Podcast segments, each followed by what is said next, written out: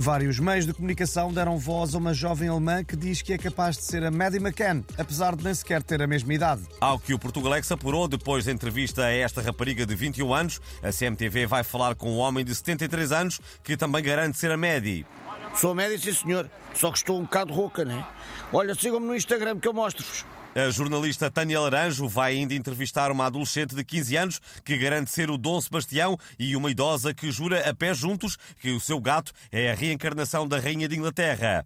Boa tarde, eu sou a Tânia Laranjo e a senhora está em direto para a CMTV.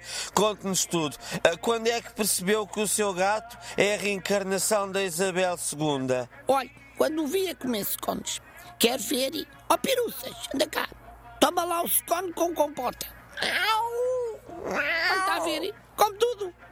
E se lhe der peixe com batatas fritas, fish and chips, não é? Também se lambe todo. É preciso mais alguma prova. Para nós não, está mais que provado. A Rainha de Inglaterra reencarnou ah, num gato de Rio Tinto. Alô, estúdio.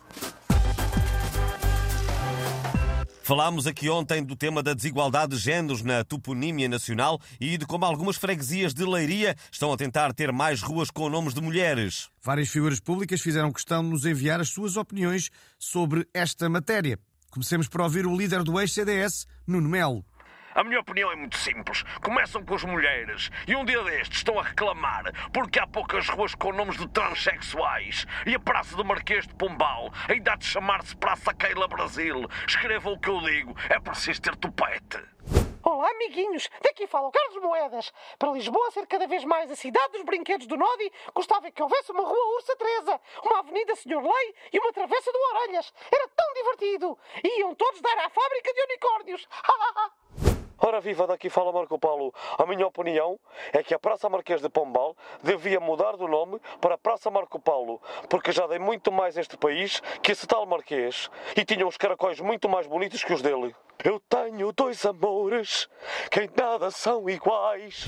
E assim fechamos o Portugalex de hoje. Amanhã vamos falar do Programa Nacional da Habitação e do programa que António Costa vai apresentar num canal televisivo. Queridos, subarrendei-vos a casa. Vamos lá ver. Se não para café, aluguei-vos a casa. Pensei que estava vaga. Vamos lá ver.